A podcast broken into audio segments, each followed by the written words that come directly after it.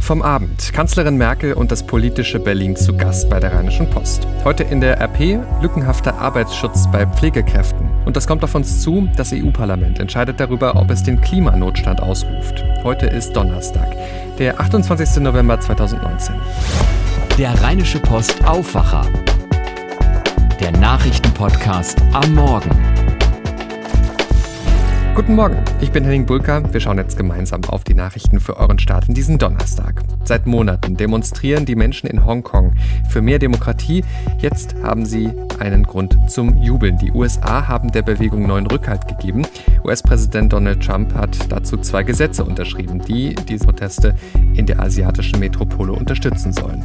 Die Gesetze hätten zum Ziel, dass die Vertreter Chinas und der Hongkongs ihre Meinungsverschiedenheiten freundschaftlich regeln, um lange anhaltenden Frieden und Wohlstand für alle zu erzielen, erklärte Trump am Abend. Dies geschehe aus Respekt für China und die Menschen in Hongkong, hieß es.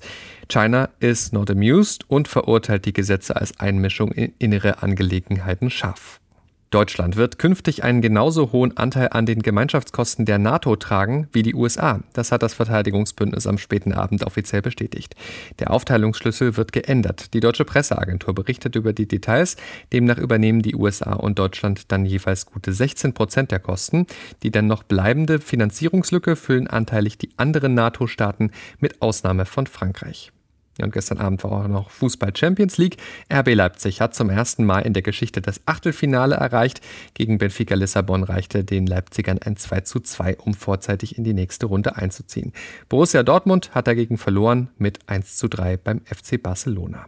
Ja, dann war gestern ein wichtiger Abend für die Rheinische Post. Unsere Redaktion hat zum alljährlichen Empfang in unser Berliner Parlamentsbüro eingeladen. Ist ein wirklich wichtiger Termin jedes Jahr. Im Minutentakt sind da die Limousinen vorgefahren, eine der ersten, die der Bundeskanzlerin Angela Merkel. Sie traf unter anderem auf den US-Botschafter Richard Grinnell. Die beiden gelten zwar nicht gerade als Vertraute, sie haben die Gelegenheit aber zum Austausch genutzt. Und Grinnell hat beim Reinkommen direkt verraten, dass er noch nie ein Altbier getrunken hat. Das hat er sich dann aber schmecken lassen. Unter den mehr als 200 Gästen waren neben der Kanzlerin auch Gesundheitsminister Jens Spahn und CDU-Chefin Annegret Kramp-Karrenbauer. Der Westfale freut sich immer, wenn er bei Rheinländern was zu trinken kriegt äh, und äh, sich da sozusagen gütlich halten kann. Naja, äh, vor allen Dingen gute Stimmung, rheinischen Humor und auch äh, die ein oder andere gewitzte Information. Es gab aber auch geballte Frauenpower aus NRW in Berlin, Kerstin Griese von der SPD und die FDP-Politikerin und Düsseldorfer Oberbürgermeisterkandidatin Marie-Agnes Strack-Zimmermann. Natürlich immer. Ich komme aus Ratingen und aus dem Rheinland. Das ist das Einzugsgebiet der Rheinischen Post. Und als Bundestagsabgeordnete aus dem Gebiet der Rheinischen Post bin ich immer gerne hier.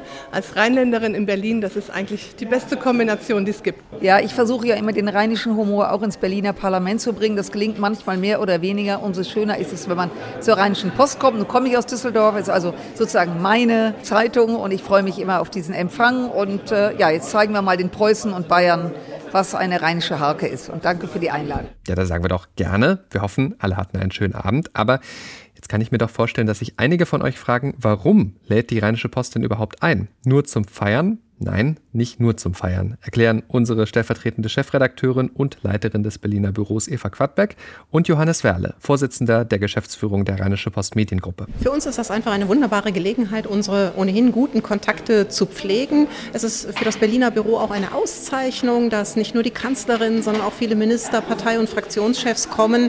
Das zeigt einfach die Relevanz unserer politischen Berichterstattung und das zeigt, äh, dass wir auch wirklich ernst genommen werden als Regionalmedium hier in Berlin und außerdem ist es wichtig, dass man zu Politikern auch persönlichen Kontakt pflegt, denn nur wenn man auch persönlichen Kontakt pflegt, kann man die Geschichten hinter der Politik erzählen. Uns zeichnet aus als Rheinische Post, dass wir die Nähe in Düsseldorf, aber auch in Mönchengladbach, Krefeld und im Rheinland haben. Aber wir müssen natürlich als Journalisten verfolgen, was sich hier in Berlin tut.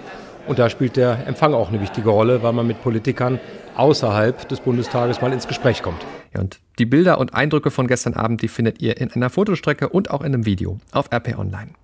Das lest ihr heute auf unserer Titelseite. Der Arbeitsschutz für Pflegekräfte hat große Lücken. Aktuelle Zahlen der Technikerkrankenkasse zeigen. Pflegekräfte erkranken häufiger und schwerer als andere Berufsgruppen. Im Schnitt fallen sie 23 Tage pro Jahr aus.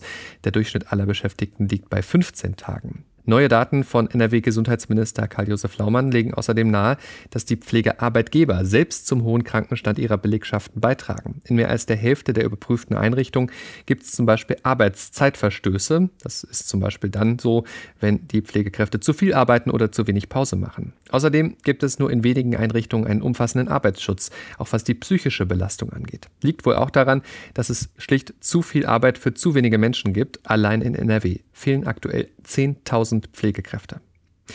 Wir schauen nach Düsseldorf. In der Landeshauptstadt tagt heute der Stadtrat und da geht es um ein echtes Aufregerthema, die Umweltspur. Konkret die dritte Umweltspur vom Süden in die Stadt hinein. Eingeführt hat sie Düsseldorf, um diese Fahrverbote zu vermeiden und die Luft besser zu machen. Es gibt aber auch viel Kritik an dem Verkehrsversuch von Oberbürgermeister Thomas Geisel, auch aus der Wirtschaft. CDU und FDP wollen im Stadtrat heute beantragen, die dritte Umweltspur wieder abzuschaffen. Ob es dazu kommt, bleibt abzuwarten. Wir informieren euch da aktuell auf RP Online. Damit zu den Themen, die heute sonst noch wichtig werden. Im NRW-Landtag geht es heute um einen harten Vorwurf gegen den Justizminister Peter Biesenbach. Er soll gelogen haben, sagt die rot-grüne Opposition, und zwar in der sogenannten Hacker-Affäre um die frühere NRW-Agrarministerin Christina Schulze-Vöcking.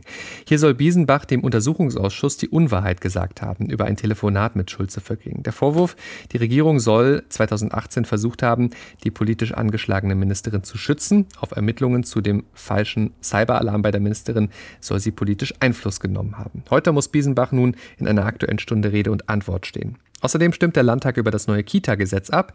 Die schwarz-gelbe Landesregierung hatte im Mai ein milliardenschweres Paket für eine stabile Kita-Finanzierung auf den Weg gebracht. Damit soll ab dem Kita-Jahr 2020-21 die jahrelange Unterfinanzierung der Kitas in NRW beendet werden. Ein zweites Kita-Jahr wird beitragsfrei.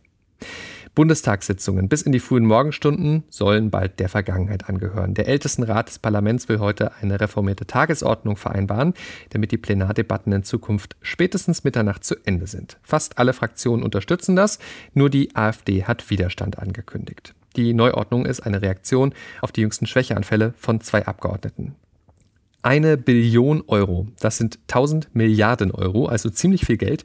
Und so viel Geld will die EU-Kommission für den Kampf gegen den Klimawandel in die Hand nehmen. Das hat die neue Kommissionschefin Ursula von der Leyen jetzt angekündigt. Alle wissen, dass der Kampf gegen den Klimawandel keinen Aufschub mehr erträgt, dass wir handeln müssen. Das sagte von der Leyen im ZDF. Europa sei Vorbild. Und weiter sagte sie, wir sprechen von einer Billion, die wir auf den Weg bringen müssen in der nächsten Dekade. Das Geld solle aus dem EU-Haushalt, den Mitgliedstaaten und dem Privatsektor kommen. Auch im EU-Parlament in Straßburg geht es heute um den Schutz des Klimas. Ab 9 Uhr tagen die EU-Parlamentarier. Dann werden sie darüber entscheiden, ob der Klimanotstand in Europa ausgerufen wird. Das wäre ein symbolischer Akt, der Druck für konkrete Gesetzgebung aufbauen soll. Gleichzeitig geht es auch um eine Resolution, die verschärfte Klimaziele vorsieht. Dieter Ebeling berichtet für die Deutsche Presseagentur.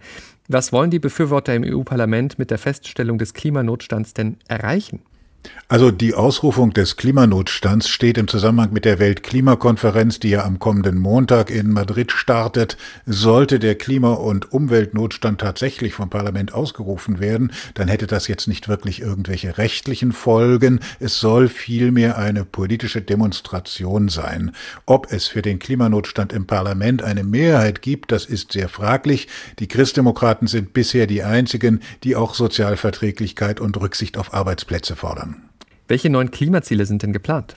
Ja, in den Resolutionen wird auch verlangt, dass die EU ihre Klimaziele verschärft. Im Pariser Abkommen hatte man sich ja für 2030 zu 40 Prozent geringeren Treibhausemissionen im Vergleich zu 1990 verpflichtet. Schon dieses Ziel wird ja bisher nicht eingehalten, auch von Deutschland nicht. Im Europaparlament gibt's jetzt Forderungen nach einer Verringerung um sogar 55 Prozent. Das dürfte, wenn es hier überhaupt beschlossen wird, mit vielen EU-Regierungen überhaupt nicht zu machen sein. Dieter Ebeling, Dankeschön. Der Klimanotstand wäre also eher ein symbolischer Akt. Hier bei uns gibt es schon eine ganze Reihe Städte, die ebenfalls diesen Klimanotstand ausgerufen haben, unter anderem Düsseldorf und Köln. Die erste Kommune, die das in Deutschland gemacht hat, aber, das war Konstanz am Bodensee. Was hat sich dort seitdem schon konkret getan? Trotzdem es ja doch eher nur eine symbolische Entscheidung war. Die Antwort von Walter Rügert, dem Pressesprecher der Stadt. Ja, also wenn jetzt zum Beispiel ein Projektbeschluss gefasst werden soll für ein neues Gebäude, dann muss auch dargelegt werden, wo hier die Klimarelevanz liegt. Und wie man das, so ein Gebäude eventuell auch klimafreundlicher dann bauen kann. Wir haben gleichzeitig auch eine Solarpflicht für Neubauten beschlossen. Das heißt, wenn jemand neu bauen will, dann muss er prüfen, ob äh, da auch eine Solaranlage dann installiert werden kann. Wir haben, sind dabei, gerade ein Klimabürgerrat zu installieren. Das ist was ganz Wichtiges für uns, dass wir auch die Bürger mitnehmen auf unseren Kurs. Künftig will Konstanz übrigens einen eigenen Klimahaushalt aufstellen mit speziellen Maßnahmen rund ums Thema Klimaschutz. Ja, dann steht heute noch Fußball an. Europa League. Borussia Mönchengladbach kann beim Wolfsberger AC vorzeitig den Einzug in die Runde der letzten 32 Teams perfekt machen. Ähnlich sieht es für die Wolfsburger aus. Die spielen gegen die Ukrainer vom PFK Alexandria.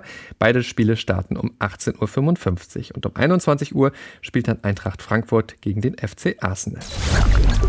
Jetzt noch der Blick aufs Wetter. Für NRW, laut deutschem Wetterdienst gibt es heute viele Wolken, dazu teils Schauer bis 12 Grad, also ziemlich mild. Morgen dann von allem etwas, Wolken, Sonne, Schauer bis 9 Grad. Am Samstag dann nochmal etwas kühler, aber freundlich. Das war der Rheinische Postaufwacher vom 28. November 2019. Ich bin Henning Bulker. Ich wünsche euch jetzt einen guten und erfolgreichen Tag und morgen sind wir dann natürlich wieder mit einer neuen Ausgabe vom Aufwacher für euch da. Ciao, ciao. Mehr bei uns im Netz www.rp-online.de